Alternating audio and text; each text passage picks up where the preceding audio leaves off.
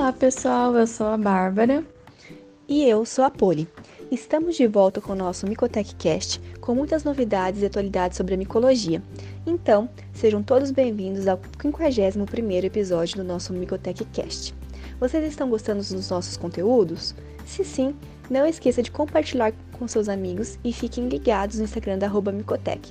Lá informamos quando tem novos episódios e várias outras novidades do mundo da micologia. No episódio de hoje, vamos falar sobre um tema um tanto quanto complexo, que na verdade vai abranger sobre os complexos dos gêneros fúngicos. Já ouviram falar? Fala um pouquinho para nós, Polly, o que significa complexo fúngico. Vamos lá, pessoal. Quando falamos de complexo fúngico, estamos falando em uma divisão de espécies fúngicas, ou seja, populações que são agrupadas de acordo com semelhanças em seus padrões filogenéticos, como características fenotípicas e genotípicas. Interessante. Então, as espécies de fungos dentro de um gênero vão ser divididas em grupos com características muito semelhantes que vão ser os complexos fúngicos? Isso mesmo, Bárbara. E, Polly, o que seria essa divisão filogenética? Como a fenotípica e genotípica? Boa pergunta, Bárbara. Quando falamos em divisão fenotípica, estamos nos referindo ao agrupamento de espécies fúngicas que apresentam características morfológicas similares, ou seja, a coloração do fungo em meio de cultura, estruturas fúngicas microscópicas como hifas, conídeos, conidióforos, fiárides, semelhantes.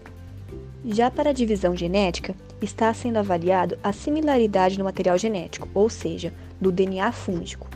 Uau, que interessante! Será que temos um gênero fúngico com vários complexos? Sim, o gênero Fusarium, por exemplo, abrange aproximadamente 24 complexos e mais de 80 espécies de Fusarium dividido dentre os complexos. Nossa, bastante complexos! E também com várias espécies que podem ser agrupadas dentro de um complexo. Legal! Mas que gênero Fusarium é esse mesmo, Polly?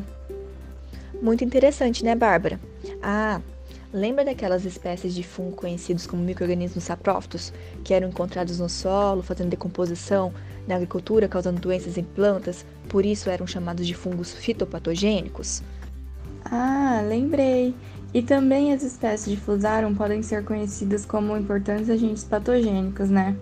Porque podem causar desde infecções superficiais até mesmo as disseminadas, principalmente em indivíduos que são imunossuprimidos, né, com imunidade baixa.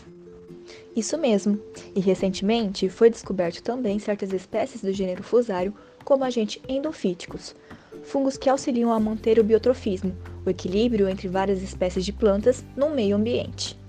Ou seja, no gênero Fusarium encontra-se várias espécies que podem ser fitopatogênicas, patogênicas e agora sabemos que também há espécies endofíticas. E todas elas podem ser agrupadas em diferentes complexos dentro do gênero a partir da similaridade morfológica e genética. Exato. Nos próximos episódios vamos falar muito mais de vários complexos fúngicos. Vocês não podem perder. Sim. Bom, pessoal, o podcast de hoje vai ficando por aqui. Espero que tenham gostado e aprendido sobre os complexos fúngicos. Continuem ligados no nosso Instagram para saber mais novidades no mundo da micologia e outros assuntos que serão abordados no nosso próximo podcast. Até mais, tchau! Tchau!